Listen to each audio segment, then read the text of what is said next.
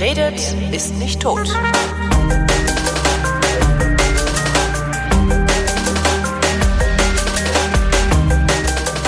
Christopher Neumeier ist wissenschaftlicher Mitarbeiter am Zentrum für zeithistorische Forschung in Potsdam, ist da momentan beurlaubt und ist Vertretungsprofessor für neuere Sozial-, Wirtschafts- und Technikgeschichte an der Helmut Schmidt Universität in Hamburg. Hallo, Herr Neumeier.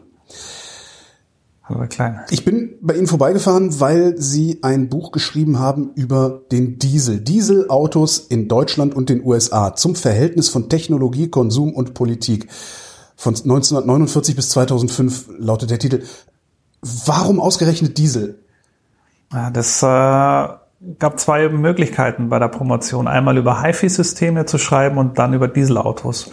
Und äh, es ging eben darum zu erklären, wie technische Konsumgüter in unterschiedlichen Märkten anders wahrgenommen und angenommen werden. Und äh, das hat man herausgefunden, dass es bei der HiFi-Industrie Ähnlichkeiten gibt zwischen Deutschland und den USA. Und bei den Dieselautos hat man gewusst, dass da die Wahrnehmung diametral entgegengesetzt war und ist.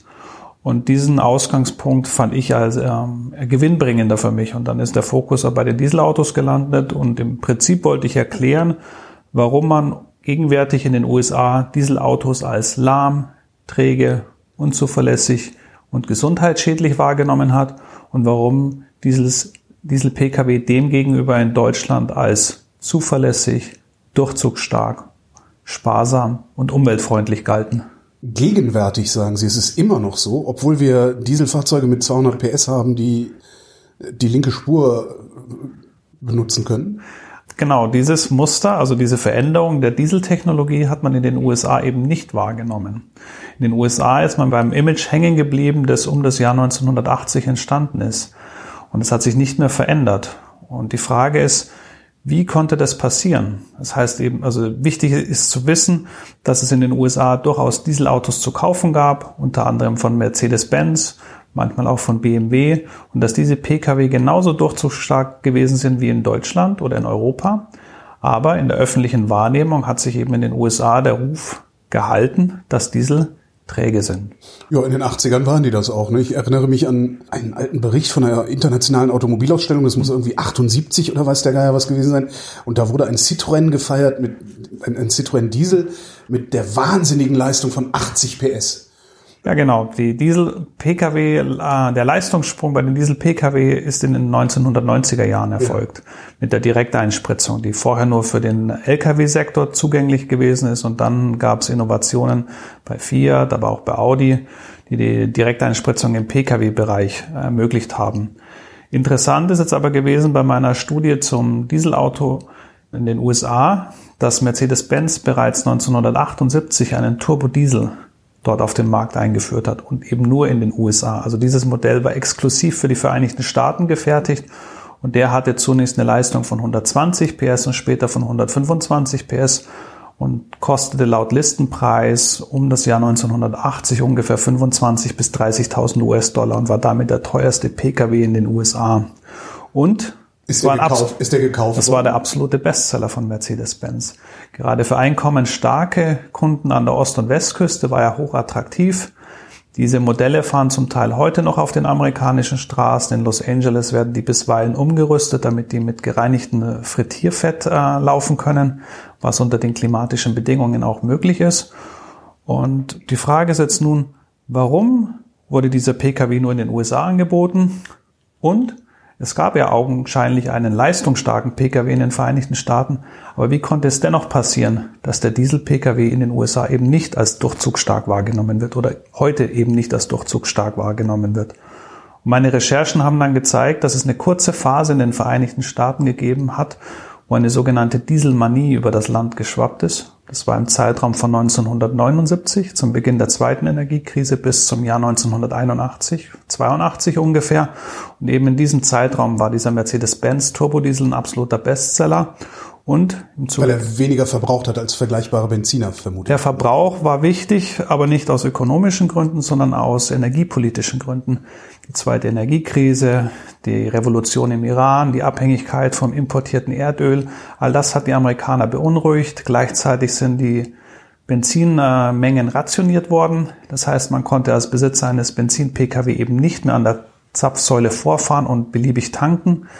Ähm, da gab es starke Regulierungen und solche Regulierungen griffen eben bei einem Diesel-Pkw nicht.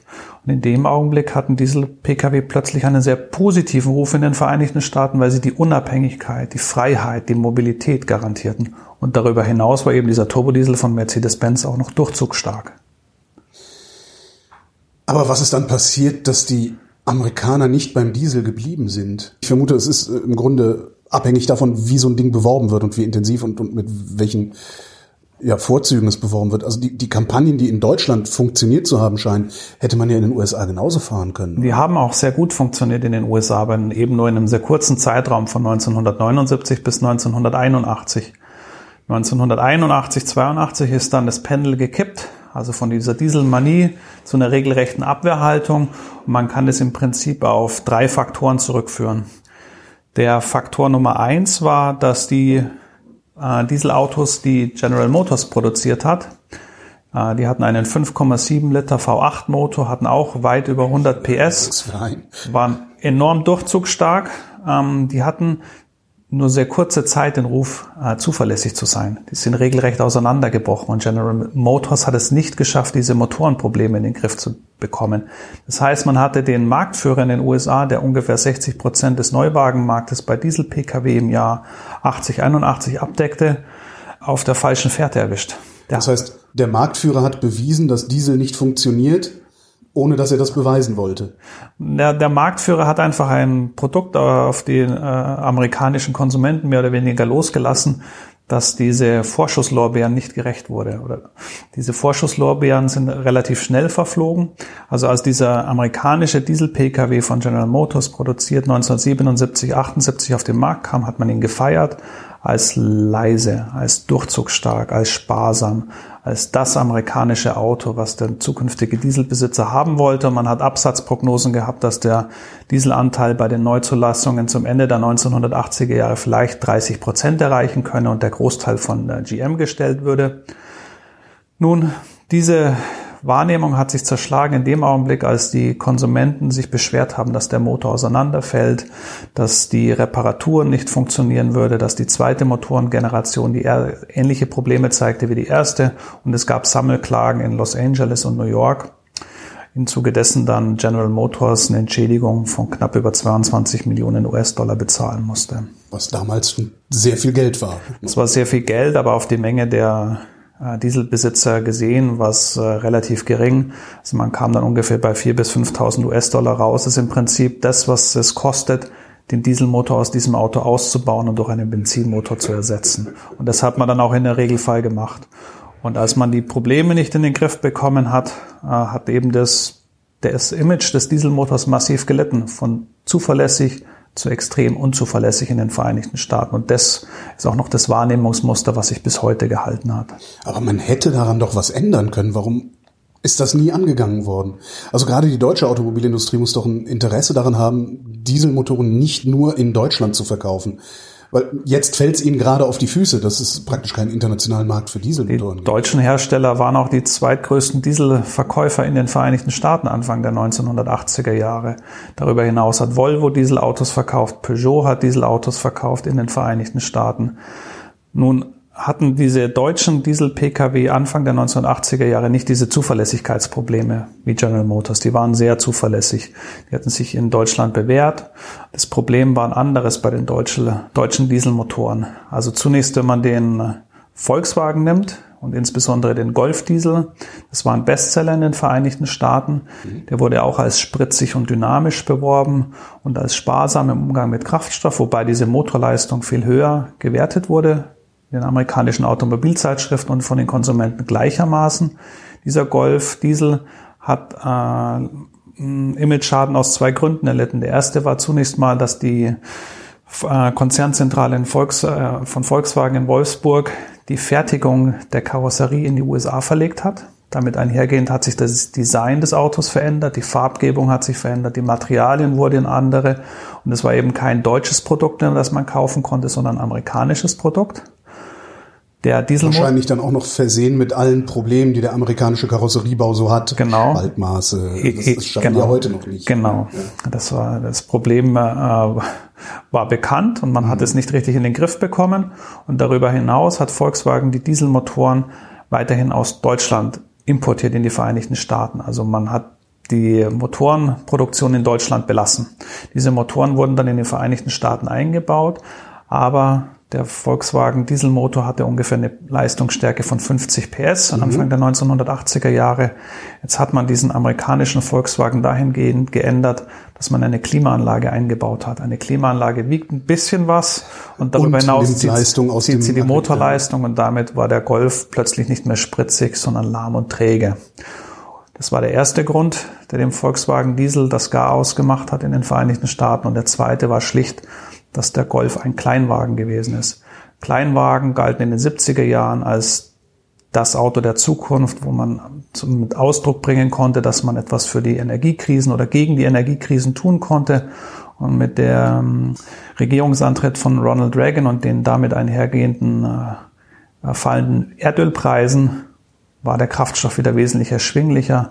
Damit war Energiesparen kein nationales Credo mehr in den Vereinigten Staaten, sondern eine Sache, mit der man eigentlich nichts mehr zu tun haben wollte. Und damit wurden wieder dicke, schwere äh, Pkw und auch SUV interessant für die Autokäufer. Hat die deutsche Automobilindustrie jemals wieder versucht, den Diesel in den USA einzuführen? Ja, man hat immer wieder versucht, den äh, Diesel-Pkw in den USA einzuführen in den 1980er Jahren, äh, auch in den 1990er Jahren und in den frühen 2000er Jahren. Problematisch war beim Diesel ein dritter Punkt, der zu berücksichtigen ist, und zwar die Frage, was gilt denn als umweltfreundlich und als, was als gesundheitsschädlich. und da sind in den USA die Dieselpartikel und die Stickoxidemissionen in den Blickpunkt gerückt, Ende der 1970er Jahre. Stickoxidemissionen hat man damals als das nachrangige Problem identifiziert. Das primäre Problem waren die Partikelemissionen, denn erste wissenschaftliche Beweise deuteten darauf hin, dass Partikelemissionen krebserregend sein können. Und damit einhergehend hat so langsam der Diesel äh, den Ruf bekommen, dass er doch gesundheitsschädlich ist. Das war auch sehr leicht möglich, denn man muss sich nur an die schwarzen Auspuffabgase erinnern. Und jedes Mal, wenn man diese schwarzen Auspuffabgase gesehen hat, dann hat man sagen können, okay, das ist ein krebserregender Diesel, der hier durch die Straßen fährt. Das heißt, der war öffentlich sichtbar, sehr negativ behaftet von der Reputation und da wollte man etwas dagegen tun. Und dieser technologische Versuch, die Partikelemissionen zu reduzieren, hat sich eben als ein massiver Fehlschlag für Mercedes-Benz erwiesen. Denn Mercedes-Benz hat versucht, einen sogenannten Partikelfilter einzubauen, also die Technologie, die wir heute haben. Die wir dann Mitte der 2000er, ähm, 2000 kam der erste funktionsfähige Partikelfilter auf den Markt in Europa von einem französischen Hersteller. Äh, Der erste nicht funktionierende Partikelfilter im Pkw-Sektor, den hat Mercedes-Benz in den USA auf den Markt gebracht. Es ist nicht so, dass Mercedes-Benz nicht um die Probleme gewusst hat.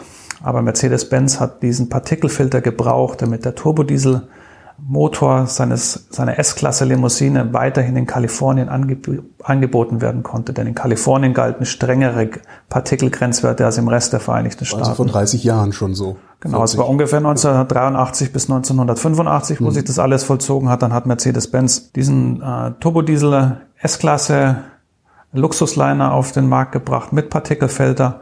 Und binnen zwei Jahren hat sich herausgestellt, dass die Partikelfilter im Praxisbetrieb nicht funktionieren. Im Zuge dessen mussten die Modelle zurückgerufen werden. Das hatte zur Folge, also es hatte zwei Folgen im Prinzip. Die erste Folge war zunächst mal, dass der extrem zuverlässige Mercedes-Benz-Diesel plötzlich auch den Ruf hatte, unzuverlässig zu sein. Das war der erste. Und der zweite, die zweite massive Veränderung war eben, dass man die besonders leistungsstarken Dieselmotoren temporär vom US-Markt nehmen musste. Gerade in Kalifornien, wo Mercedes-Benz den Hauptteil seiner Autos abgesetzt hat. Und damit galten die Mercedes-Diesel plötzlich auch als lahm und träge. Und das macht vermutlich dann auch was mit einer Industrie. Also da wird dann irgendwann die Automobilindustrie auch gesagt haben, nee, komm, das Risiko gehen wir nicht mehr ein. Na, man hat das Risiko schon immer wieder versucht einzugehen und man hat immer wieder Diesel-Pkw in den USA versucht auf den Markt zu bringen, aber man hatte Probleme oder lange Zeit Probleme, die Abgasgrenzwerte gerade bei den Partikeln einzuhalten. Das hat dazu geführt, dass man eben erst immer so also vereinzelte Modelle auf den US-Markt gebracht hat, so als Testversuch, wie die denn angenommen würden vom US-Konsumenten. Und da hat sich immer wieder gezeigt, dass da mit diesem Kippen des Pendels um das Jahr 1981, 82, dass man das irgendwie nicht zurückdrehen konnte, eben bis in die jüngste Zeit. Die Folge waren massiv für die deutschen Hersteller, denn man muss sich vor Augen führen, dass in den USA sogenannte Flottenverbrauchsvorgaben gelten. Das heißt, Durchschnitts Verbrauchswerte von Pkw und wenn diese Durchschnittsverbrauchswerte nicht eingehalten werden, dann muss der Hersteller Strafzahlungen leisten. Das Problem kann man umgehen, indem man sparsamere, also kraftstoffsparendere Pkw auf den Markt bringt das macht man am besten, indem man da einfach einen Diesel-Pkw einbaut. Das ist die Strategie 1. Die Strategie 2 ist, dass man den Konsumenten dazu bringt, keine Pkw zu kaufen, sondern diese sogenannten SUV, diese Light Trucks oder diese Pickup Trucks, denn da gelten andere Verbrauchswerte. Die haben einen viel höheren Verbrauchswert, der toleriert wird. Darum sind die so beliebt. Also die werden natürlich massiv beworben mit anderen Vorzügen. Äh, das heißt, der Käufer kauft ein Auto, von dem er glaubt, es hätte einen bestimmten Wert. Dabei ist der Wert, den die Automobilindustrie in diesem Auto sieht, ein ganz anderer. Ja, ich würde, ich, ich würde nicht sagen, dass man da die Automobilindustrie alleine dafür verantwortlich machen kann. Also es ist schon der Konsumentenwunsch, so ein Auto zu haben, das dann mit der Reputation herangetragen wird, dass es besonders sicher sei. Mhm. Äh, statistische Untersuchungen haben eben gezeigt, dass die SUVs in den USA nicht besonders sicher sind aus zum Beispiel aus zwei Gründen. Der Grund eins ist, die haben einen höheren Wagenschwerpunkt. Das heißt, wenn man zu schnell um die Kurve fällt, dann, kippen, dann, ja, dann kippen die um und man bricht sich mit einer hohen Wahrscheinlichkeit das Genick oder hat äh, schwere Verletzungen an der Hals- und Wirbelsäule.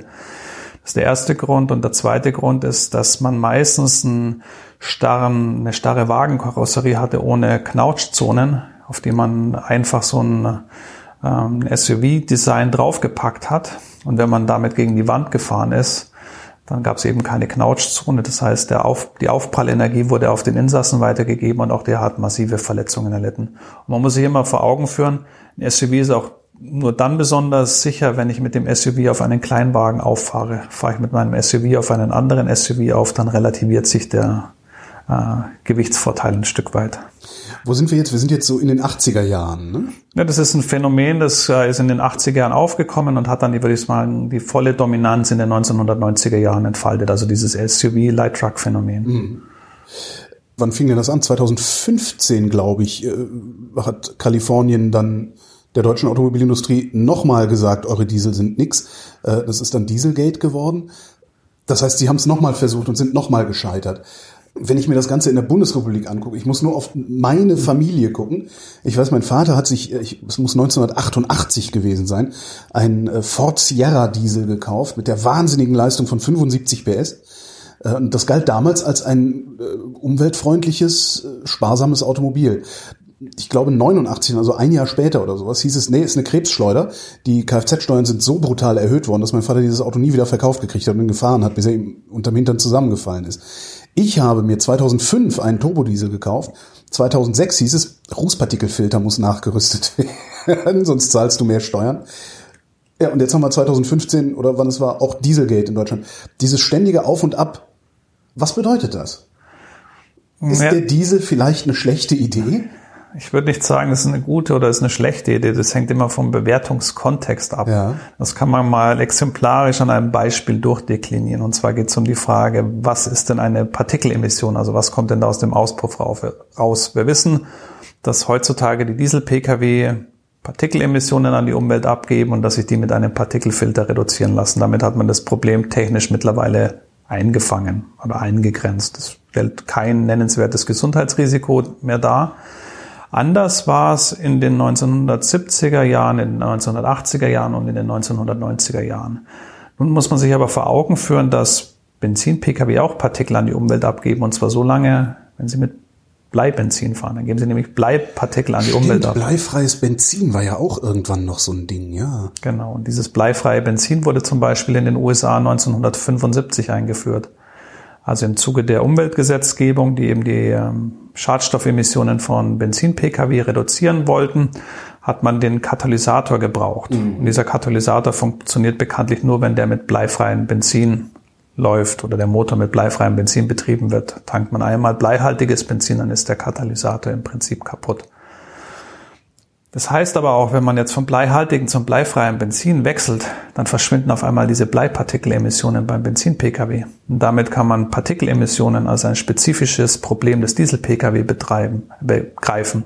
Und dann kann man mit Regularien oder mit äh, Grenzwerten gegen diese Partikelemissionen vorgehen. Und diese Verschiebung hat sich in den USA zwischen 1975 und 1982 vollzogen. In Deutschland hat man sich für die Einfreiung des bleifreien Benzin- und ähm, Katalysator-Pkw Anfang der 80er Jahre im Zuge der Waldsterbendebatte entschieden. Dann hat es ein paar Jahre gedauert, bis die Produkte auf den Markt gekommen sind. Und bis zu diesem Zeitpunkt gab es keinen nennenswerten Unterschied bei den Partikelemissionen eines Dieselautos, sondern bei den äh, Partikelemissionen eines Benzin-Pkw. Der Benziner hat den Diesel ausgehebelt, gleichsam. So einfach war das nicht. Das hat okay. erstmal, als der bleifreie Benzin auf den Markt gekommen ist, hat es eine Verunsicherheit unter Konsumenten gegeben. Man wusste nicht, ob der alte Benzin-Pkw mit diesem neuen Kraftstoff fahren würde. Die sichere Lösung war, man kauft sich einen Diesel. Das zweite Problem, was auf den Markt kam, dieser Katalysator-Pkw der ja auch neu war. Mhm. Und es gab immer wieder die Horrorszenarien oder die Horrorgeschichten, dass man mit diesem Auto nicht auf Wiesen parken könne, weil da der Katalysator kaputt geht, dass man mit dem Auto nicht nach Italien oder Frankreich in den Urlaub fahren könne, weil es dort kein bleifreies Benzin gäbe. Was ist die sichere Lösung? Man wählt einen Diesel-Pkw. Diesel. Und darüber hinaus gelten in Deutschland keine deutschen Abgasgrenzwerte, sondern im Regelfall europäische Abgasgrenzwerte. Die wurden auf der Ebene der Europäischen Wirtschaftsgemeinschaft oder der Europäischen Gemeinschaft definiert. Und äh, diese Grenzwerte galten damals einheitlich für Benzin- und Diesel-Pkw. Das heißt, jeder Pkw, der diese Grenzwerte einhielt, der konnte steuerlich subventioniert werden. Die Grenzwerte, die in Deutschland Mitte der 80er Jahre galten, diese Grenzwerte hielten Benzin-Pkw mit Katalysator genauso ein wie Diesel-Pkw. Und damit galten von steuerpolitischer Seite her die Diesel-Pkw als umweltfreundlich und das war ein weiterer Kaufanreiz, einen Diesel-Pkw zu kaufen. Das war die Situation 1986. Und 1987 sind immer mehr Berichte aufgekommen, dass Dieselpartikel krebserregend seien. Also man hatte nun auch diese aufklaffende Schere zwischen den partikellosen Emissionen der Benzin-Pkw und diesen partikelhaltigen Emissionen der Diesel. Und als diese Schere aufgeklafft ist, hat man den Diesel als ein besonderes Problem wahrgenommen. Parallel gab es wissenschaftliche Untersuchungen, die, die sich mit den Auswirkungen der Partikelemissionen im Tierversuch beschäftigt haben. Also man hat Ratten Dieselpartikel einatmen lassen und man hat festgestellt, dass das äh, Lungentumorrisiko massiv ansteigt. Das war letztlich ein wissenschaftlicher Beweis, der so auf eine Kanzerogenität, also auf eine Krebsgefahr hingewiesen hat war der Faktor eins, der sich verändert hat. Infolgedessen hat Automotorsport plötzlich Dieselabgase unter anderem als Rattengift bezeichnet. Der Faktor zwei, der sich verändert hat, war, dass man die Dieselabgase auf die MAC-Liste gesetzt hat. Das heißt, man hat eine maximale Arbeitsplatzkonzentration festgelegt, die Diesel, bei Dieselemissionen oder bei Dieselpartikeln gelten konnten und damit galten Dieselabgase als gesundheitsschädlich. Und mit dieser veränderten Wahrnehmung hat sich auch die Reputation des Diesel-PKWs in Deutschland verändert im Jahr 1987. Also man hat einen Absatzboom gehabt bis 86, 87 und Anfang 1987 ist es massiv eingebrochen. Von einem Anteil bei den Neuzulassungen von ungefähr 27 Prozent auf 10 bis 13 Prozent. Die Folgen waren natürlich massiv für die großen Dieselhersteller wie Mercedes-Benz und Volkswagen. Also hat erst der Benziner den Diesel ausgehebelt, dann hat der Diesel den, nee, ja, der Diesel hat dann schon wieder den Benziner ein Stück weit ausgehebelt, ja. weil man natürlich ein wirtschaftliches Problem gesehen hat bei der deutschen Automobilindustrie. Man musste dann so eine Verfahrensregelung finden, wie man den, den Ruf des Diesels wiederherstellen konnte. Das hat man mit zwei Veränderungen geschafft. Die eine war politisch und die andere technologisch. Politisch, man hat einen neuen Abgasgrenzwert für Dieselpartikelemissionen definiert die sogenannte Töpfernorm, benannt nach dem Umweltminister Klaus Töpfer von 0,08 mhm. Gramm pro Kilometer. Wenn diese Partikelgrenzwerte, dieser Partikelgrenzwert eingehalten wurde von Diesel-Pkw, dann galten die auch 1989, 90 wieder als umweltfreundlich, haben erneut eine steuerliche Subvention erhalten. Ähm, das war die politische Entscheidung. Die technologische Entscheidung war, dass Mercedes-Benz und Volkswagen überarbeitete Dieselmotoren auf den Markt gebracht haben, die sie eben erstmalig geschafft haben, einen so niedrigen Abgasgrenzwert einzuhalten. Also man hatte das technische Produkt, die politischen Rahmenbedingungen und infolgedessen konnte eine Neubewertung des Diesel-Pkw erfolgen. Aber jetzt hatten die Leute alle noch ihre vier Jahre alten Diesel-Pkw, die nicht steuersubventioniert waren. Die mussten die ja auch erstmal. Letztendlich ist das auch wieder eine aber es ist ja ein guter Kaufanreiz. Abwrackprämie. Ja. Ein guter Kaufanreiz, ein neues Auto zu kaufen. Problematisch war bei diesen ähm, Veränderungen um 1990, dass die zwar die Masse der Partikelemissionen reduziert haben, die Anzahl der Partikel ist aber nicht zurückgegangen. Das ist nicht ganz so ganz so leicht zu erklären. Das Problem, das Problem ist eben, man hat die Partikelemissionen der Motoren nicht reduziert, indem man Partikelfilter eingebaut hat, der eben den ganzen Partikelstrom rausgefiltert hat. Ja. Man hat die Verbrennung im Motor selbst verbessert. Mhm. Damit sind die Partikel kleiner geworden, beziehungsweise ist ein Teil der Partikel verschwunden. Und wenn die Partikel kleiner werden und ein Teil verschwindet, dann sinkt die Masse der emittierten Partikel. Oder der Detektor findet sie nicht. Ja, genau. Und dann kann der Detektor die eben nicht mehr so richtig ja. finden. Und wenn der Detektor, der ja den, die Masse der Partikel misst und nicht die Menge der Partikel, ja. weniger Gramm auf seinem Zähler hat, dann konnte so ein Auto als umweltfreundlich gelten. Aber wenn ich jetzt eine Million Partikel im Abgasstrom habe, die zusammen, sagen wir, ein Gramm erwiegen und man ist einen Kilometer damit gefahren. Jetzt mache ich die Verbrennung, optimiere ich, ich habe weiterhin eine Million Partikel im Abgasstrom, aber durch die Optimierung in der Verbrennung sind die viel kleiner geworden. Jetzt wiegen die nur noch 0,1 Gramm und man ist einen Kilometer gefahren. Dann gelten die von den umweltpolitischen Regularien plötzlich als umweltfreundlich, aber ich habe genauso viele Partikel im Abgasstrom weiterhin enthalten. Diese kleinen Partikel, diese lungengängigen Partikel, ja. geraten viel schneller in die Lunge, können von der Lunge in den Blutkreislauf äh, äh landen und können damit nicht nur Lungenkrebs auslösen, sondern auch Krebs in allen anderen Organen. Und wissenschaftliche Befunde um 1990 haben eben auf diese Problematik hingewiesen. Mir kann doch niemand erzählen, dass die Bundesregierung, das Kraftfahrtbundesamt und die Automobilindustrie das nicht gewusst haben. Das war noch kein gesicherter wissenschaftlicher Beweis. Das war der, unter Umweltmedizinern noch so ein mhm. bisschen strittig zu diesem Zeitpunkt. Es wurde erst ausgehandelt. Also um 1986, 1987 hat man erstmals entdeckt, dass der Rußpartikel selbst dieses krebsauslösende Potenzial ja. hat. Vorher hat man immer vermutet, dass sogenannte polyzyklische aromatische Kohlenwasserstoffe. Das habe ich auch schon mal gehört. Ja, Benzoapyren zum Beispiel, dass diese polyzyklischen aromatischen Kohlenwasserstoffe an den Rußpartikeln hängen würden mhm. und dass diese organischen Stoffe Krebs auslösen würden und nicht das Rußpartikel, der Rußpartikel selbst. Um 1986, 87 haben neue Beweise in Tierversuchen darauf hingedeutet, dass Rußpartikel selbst krebsauslösend sind. Und damit einhergehend sind Partikel von äh, Dieselmotoren genauso krebsauslösend wie Zigarettenrauch, wie äh, Stäube, also zum Beispiel im Bergwerk was kann man mit diesem Befund machen? Man kann einerseits darauf hinweisen, dass das ein gesundheitspolitisches Problem darstellt. Man kann andererseits betonen, dass es doch gar nicht so problematisch sei, weil es ja genauso krebserregend ist wie viele andere Substanzen, die uns in der Umwelt umgeben, wie zum Beispiel Zigarettenrauch, der Mitte der 80er Jahre noch nicht reguliert war. Also man konnte ja noch in öffentlichen Gebäuden rauchen. Stimmt. Wer hat denn dann darauf wiederum reagiert? Hat die Politik dann gesagt, so, wir müssen jetzt die Grenzwerte weiter verschärfen? Oder hat die Automobilindustrie gesagt, na, wir kümmern uns? So klar lässt sich das nicht benennen. Also wie ich meine äh, Recherchen durchgeführt habe. Ich habe übrigens das, die ganze Zeit das Gefühl, ich würde eine Verschwörungstheorie erzählt bekommen, aber ich habe sie noch nicht ganz zu packen gekriegt. Ja, man, man, muss, man, man muss immer das, das Ganze relativieren. Natürlich ja. hat jede Seite, die irgendwie involviert ist, persönliche Interessen.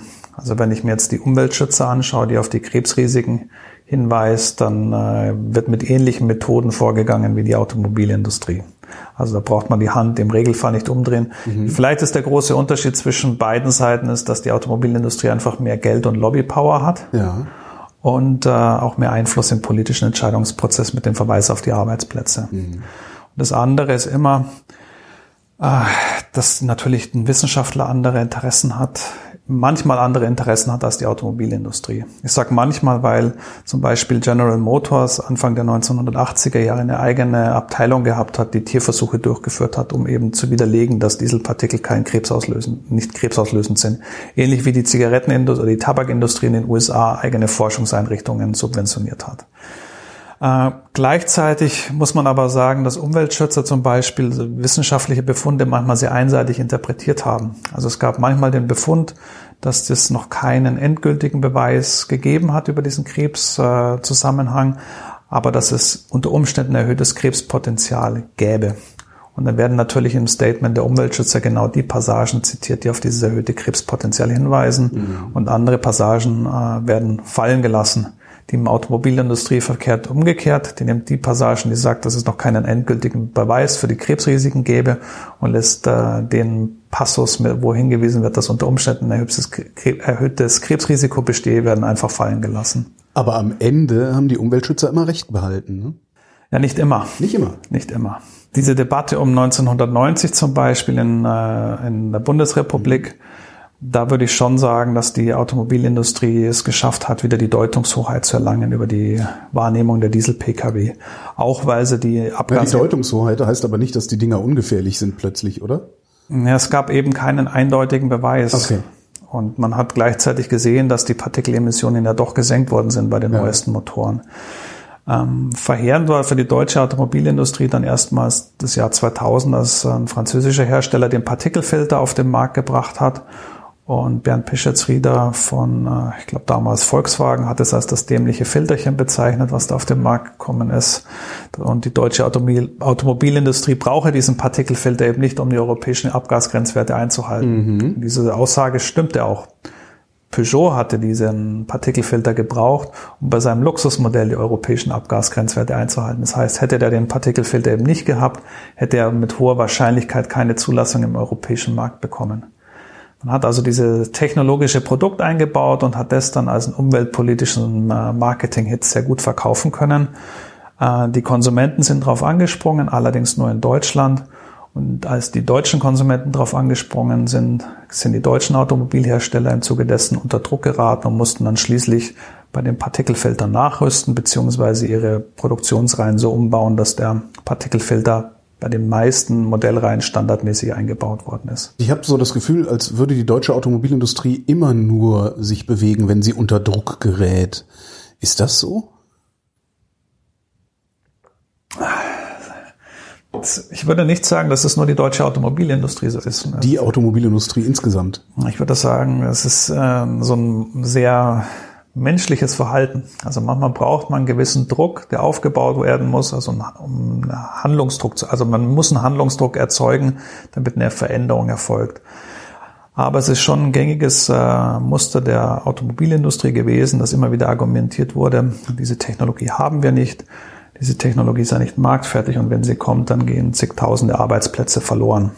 Als der Katalysator eingeführt worden ist in den USA, hat General Motors verkündet, wenn dieser Katalysator vorgeschrieben wird, dann werden zigtausend Arbeitsplätze in den USA verloren gehen und wir haben diese Technologie nicht. Dann hat die amerikanische Umweltschutzbehörde die neuen Abgasgrenzwerte beschlossen. Wenige Wochen später gab es die Pressemitteilung von General Motors, wir haben diesen Katalysator, er ist voll funktionstauglich und macht unsere Pkw zu den besten Autos, die man auf dem US-Markt kaufen konnte. Und man hatte diese Technologie, also die war einsatzbereit. Äh, als Mercedes-Benz und andere Dieselhersteller auf die Probleme des Partikelfilters Anfang der 80er Jahre hingewiesen haben, hat man ihnen immer mehr Aufschub gewährt, die Technologie marktfertig zu machen. Also man hat sie nicht sofort gedrängt, diesen Partikelfilter einzuführen. Aber als dann Kalifornien eigene Grenzwerte definiert hat und die ihre Autos in Kalifornien verkaufen, verkaufen wollten, wollten, hatten sie keine andere Wahl, als diesen Partikelfilter auf den Markt zu bringen, bevor er Serienreife hatte. Was übrigens auch dazu geführt hat, dass über 15 Jahre oder ein bisschen mehr als 15 Jahre die deutsche Automobilindustrie eben vor diesem Partikelfilter ein Stück weit zurückgeschreckt ist. Man hat sich an diesen Fehlschlag erinnert in den Vereinigten Staaten und der war ja auch sehr kostspielig. Mhm. Kostspielig mit Absatzeinbrüchen einerseits, aber auch mit dem Reputationsverlust im Dieselsegment. Wir gucken die ganze Zeit in die USA. Wie, wie war denn die Entwicklung in Deutschland parallel dazu? Also Diesel-Pkw hatten in Deutschland einen sehr schlechten Stand, bis dann ungefähr 1973 die erste Energiekrise äh, die Bundesrepublik erreicht hat. Im Zuge dessen war Kraftstoffsparen auf einmal sehr wichtig geworden. Ich überlege gerade, damals, bis dahin gab es dann wahrscheinlich so den, das, die üblich, die Taxen waren dann wahrscheinlich Dieselfahrzeuge, ne? Der Bauernbenz, den man so kennt. Genau, das war so der gängige Ruf, den der Diesel hatte. Äh, muss man aber dazu sagen, dass sehr viele Privatpersonen auch den äh, Mercedes-Benz 200D zum Beispiel gekauft haben. Also weil es eben die Möglichkeit war, einen prestigeträchtigen Mercedes-Benz zu niedrigen Unterhaltskosten zu mhm. besitzen. Und das hat dann aufgewogen, dass man äh, eher auf der rechten Spur auf den Autobahnen unterwegs gewesen ist. Ja, 55 PS damals. Ja, 55 bis 60 PS okay. ungefähr, ja. Mhm. ja. Anfang der 70er Jahre war der Diesel nicht hoch im Ruf. Neben Mercedes-Benz hatte Opel Diesel in der Produktion und die französischen Hersteller zum Beispiel. Mit der Energiekrise hat sich das verändert und im Zuge dessen hat auch Volkswagen zum Beispiel die Entwicklung eines Dieselmotors initiiert, der dann im Golf ungefähr 1976, 77 auf den Markt gekommen ist. Und auch BMW hat schließlich Anfang der 80er Jahre nachgezogen. Die Akzeptanz der Deutschen für die Dieselfahrzeuge damals, war das ähm, aus ökologischen Gründen oder aus ökonomischen Gründen? Weil die USA haben es aus ökologischen Gründen gemacht, haben sie gesagt. Ja, und auch aus ökonomischen. Also auch. der Diesel hatte in den USA zeitweise halt diesen Ruf, umweltfreundlich zu sein und besonders sparsam, was eben zu Zeiten von Energiekrisen wichtig mhm. gewesen ist. Also es gab immer so eine Mischung aus verschiedenen Gründen. In Deutschland hat man den Diesel auch als umweltfreundlich beworben, aber ich würde schon sagen, dass es nicht das primäre Kaufargument gewesen ist. Das entscheidende Kaufargument war eben der geringere Verbrauch. Das Problem ist jetzt nun, dass der Diesel zwar weniger im Verbrauch äh, oder weniger Kraftstoff verbraucht, dass die Anschaffung eines Diesel-Pkw im Regelfall höher ist. Stimmt, das war immer dann, ab, ab einer bestimmten Jahresfahrleistung lohnt genau. es sich erst. Genau, das heißt, es ist nicht klar zu ersehen, ob sich der Diesel jemals rentieren würde für den Besitzer, weil das hängt dann schließlich auch vom Wiederverkaufswert ab und da hatten nur die Mercedes-Benz-Diesel einen sehr hohen Wiederverkaufswert. Als der Golf-Diesel neu auf den Markt gekommen ist, war noch unklar, 1977, 78, wie sich der Wiederverkaufswert entwickeln würde. Und damit war jede Kalkulation, die man angestellt hat, zur Rentabilität eigentlich nichtssagend. Mhm. Wichtig war halt immer, wenn ich an der Zapfsäule vorfahre und ich äh, zahle dort weniger. Das hat für die subjektive Wahrnehmung der Konsumenten einen entscheidenden Einfluss. Aber auch da darf man sich nicht von der heutigen Perspektive täuschen lassen, wo es eine hohe Diskrepanz zwischen dem Benzinpreis und dem Dieselpreis gibt. Das war Anfang der 1980er Jahre noch nicht so. Also da gab es noch nicht diese großen steuerlichen Unterschiede. Warum gibt's die eigentlich? Die Preise im Kraftstoff unterscheiden sich, weil der Dieselkraftstoff eine niedrigere Mineralölsteuer hat. Ja, ja, aber warum? Ja, wegen des Lkw-Gewerbes. Gleichzeitig hat man im Pkw-Bereich eine höhere Kraftfahrzeugsteuer für den Diesel zu leisten. Das heißt, ich zahle im jährlichen Unterhalt mehr, ich zahle bei der Anschaffung mehr. Mhm. Das sind zwei Kostenpunkte, die einmal im Leben des Autos auf mich zukommen beim Kauf und dann einmal jährlich, wenn das Finanzamt die Kfz-Steuer abbucht. Äh, aber jedes Mal, wenn ich in der Zapfsäule vorfahre und ich bezahle weniger als der Mensch, der neben mir Benzin tagt, dann ist es für mich subjektiv gesehen ein sehr gutes Gefühl und dann stellt sich sehr schnell die Wahrnehmung ein, ich habe hier ein sparsames, äh, ökonomisches Automobil. Ob da eine tatsächliche Rentabilität gegeben ist, das äh, ist völlig irrelevant für den Konsumenten in dem Augenblick. Ich würde mal sagen, er rechnet sich ein, äh, das ein Stück weit schön.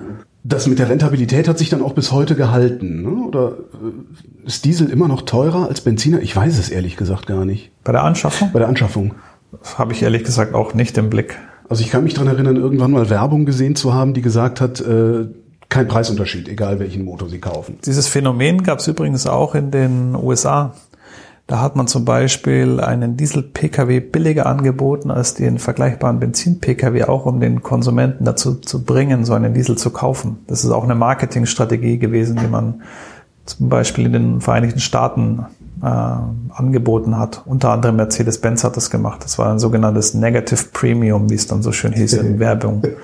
Ich gucke mir immer wieder dieses, dieses, was ich eben sagte, dieses ständige Auf und Ab, äh, gucke ich mir immer wieder an und denke mir, also man sagt immer so schön, einmal ist Zufall, zweimal ist ein Trend und dreimal hat System. Und ich habe jetzt alleine, seitdem ich einen Führerschein habe, gesehen, dass der Diesel dreimal an sich selbst gescheitert ist oder an irgendetwas. Ist das eine Technologie mit Zukunft? Ich würde das mal Ich habe das eben schon mal als gute Idee äh, gefragt, aber irgendwie habe ich die ganze Zeit das Gefühl, jetzt kriegen die dann das mit dem NOx in den Griff, früher oder später dann haben wir zehn Jahre Ruhe und dann gibt's das nächste Problem. So ungefähr fühlt sich das jetzt gerade an.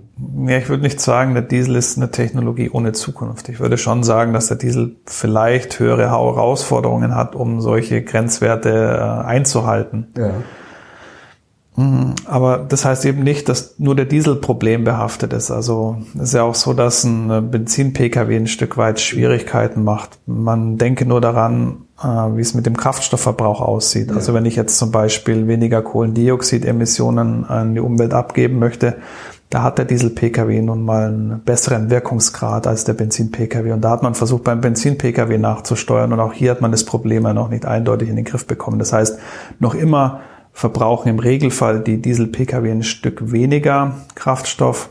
Der Diesel-Kraftstoff aber äh, mehr Energie enthält als Benzin, heißt es nicht, dass äh, man auch weniger Kohlendioxidemissionen an die Luft abgibt. Das relativiert sich dann, wenn man den Kraftstoffverbrauch in Masse misst und diese ah. Kohlendioxidemissionen, die dabei entstehen. Also das muss man sich immer vor Augen führen. Und gleichzeitig muss man beim Diesel hinzusagen, dass ja gerade die ähm, großen, die schweren, die dicken Autos, die SUVs und mittlerweile auch die Limousinen oft mit einem Dieselmotor fahren und dass damit äh, auch dieser Zielwert von, äh, der von der Europäischen äh, Union vorgegeben wurde und von der Politik und von der Automobilindustrie hochgehalten wurde, also bei diesem Zielwert bei den Kohlendioxidemissionen, dass der eben äh, vielfach nur schwer einzuhalten ist wenn ich ein Auto, das zwei, zweieinhalb Tonnen wiegt, mit einem V8 Dieselmotor bestücke. Das funktioniert halt rein rechnerisch kaum. Wir fahren zu große Autos. Ich würde schon sagen, dass das ein Problem darstellt, gerade im städtischen Bereich. Es ist ja nicht nur, dass mehr Emissionen entstehen, es ist äh, ein Problem der Verstopfung der Straßen. Und wenn man in Berlin unterwegs ist, dann sieht man sie alltäglich, aber auch in, in Hamburg oder in München. In welchem Jahr waren wir jetzt eigentlich? Wir sind zwischen den Jahren hin und her gesprungen. Also manchmal ist es ja eh so eine wiederkehrende Geschichte mit ein paar anderen Motiven, die dann auf äh, hinzukommt. Die einzige Konstante ist vielleicht, dass der Diesel in den USA einen schlechten Ruf hat. Ja. Und dass man da immer versucht hat, gegenzusteuern. Ich habe es ja schon angedeutet, dass da verschiedene Strategien gefahren worden sind. Also dass man den Dieselmotor zum Beispiel günstiger gemacht hat als den Benzinmotor bei den deutschen Herstellern. Dass man amerikanische Konsumenten zu Testfahrten eingeladen hat, damit die wahrnehmen, dass der Diesel doch spritzig ist. Äh, all das hat wenig gefruchtet und verheerend war nun für Volkswagen, dass gerade in dem Jahr, als man nochmal so eine neue Dieselkampagne gefahren hat, im Jahr 2015, dass da eben aufgekommen ist, dass man eine sogenannte Feed-Device eingebaut habe, also diese Abschaltmechanik. Und diese Abschaltmechanik äh, hat ja dem Reputat der Reputation des Diesels nochmal in den letzten Jahren massiv geschadet. Und auch in Deutschland hat diese Reputation Schaden genommen, was man an den Neuzulassungszahlen sieht.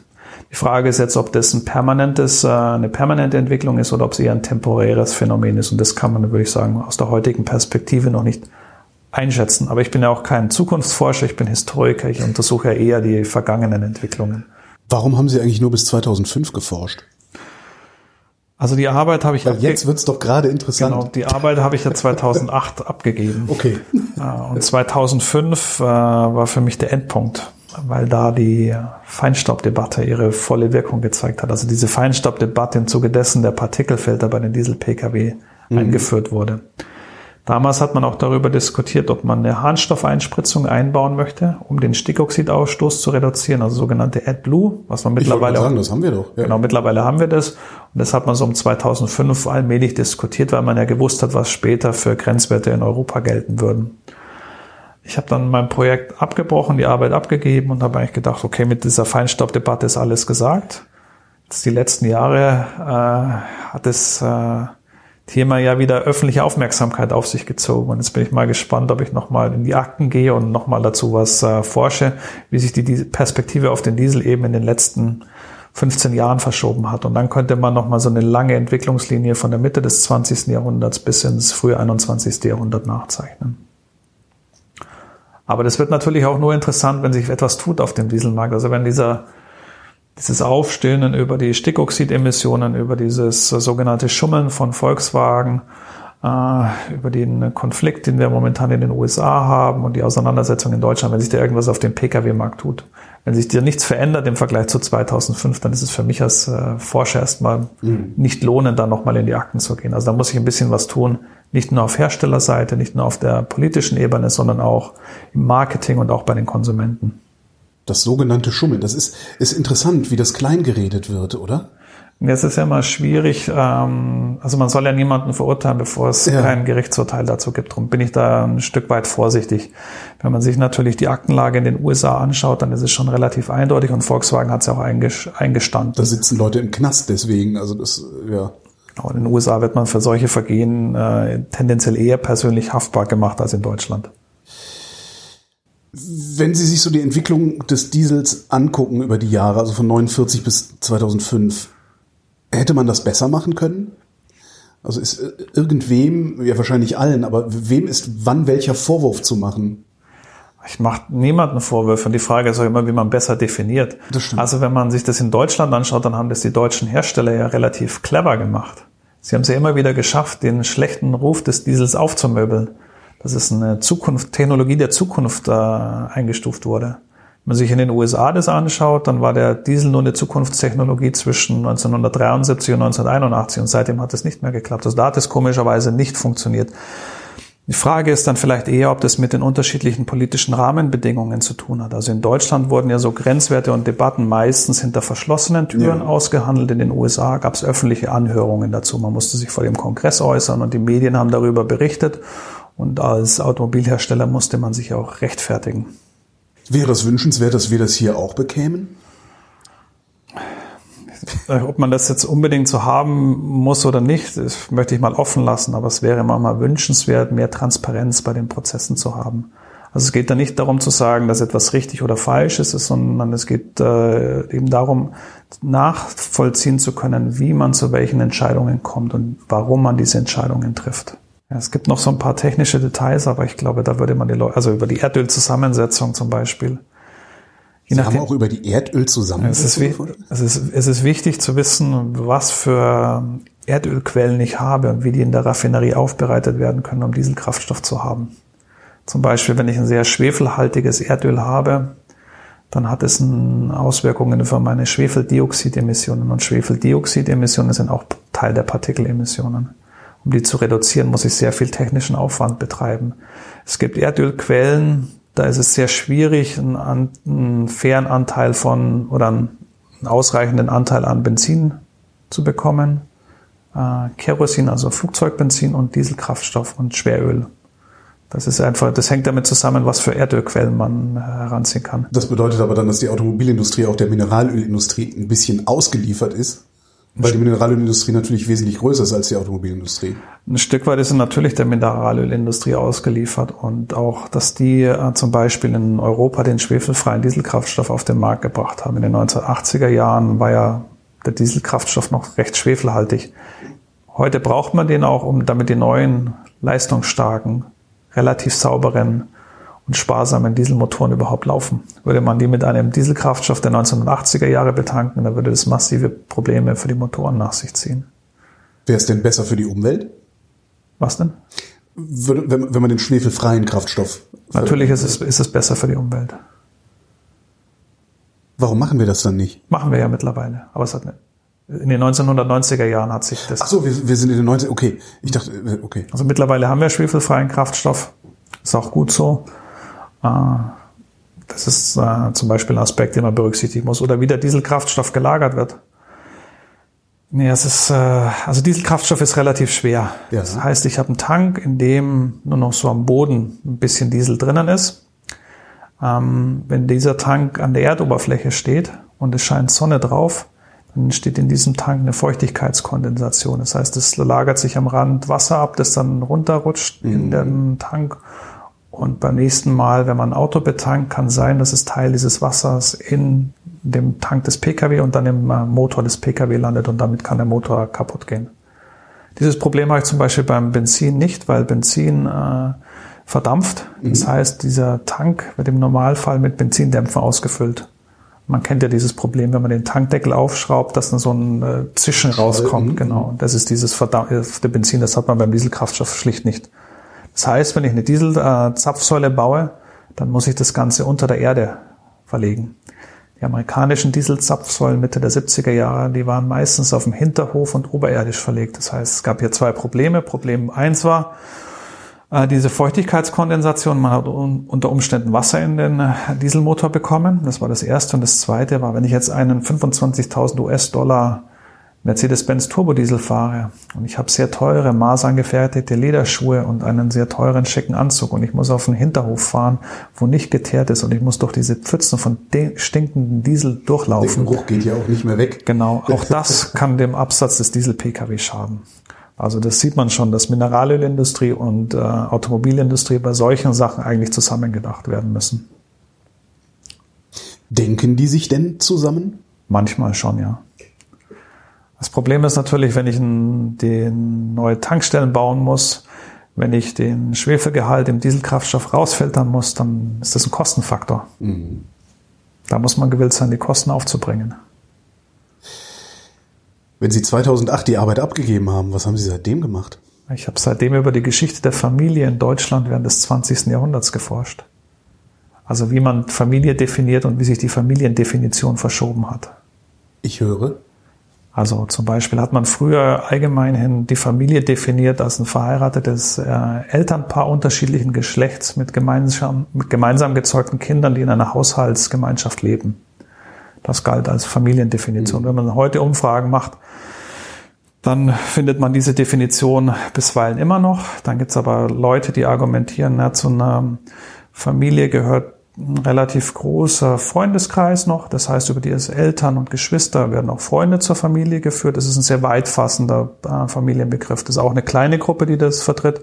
Die meisten Personen, die man fragt, wie sie denn Familie verstehen, antworten, Familie definiert sich über die Eltern-Kind-Beziehung. Das heißt, sobald ein Elternteil und mindestens ein Kind vorhanden ist, dann spricht man von einer Familie. Das wäre dann die nächste Sendung, die wir zusammen aufnehmen. Sehr gerne. Christopher Neumeier, vielen Dank. Vielen Dank, Herr Klein.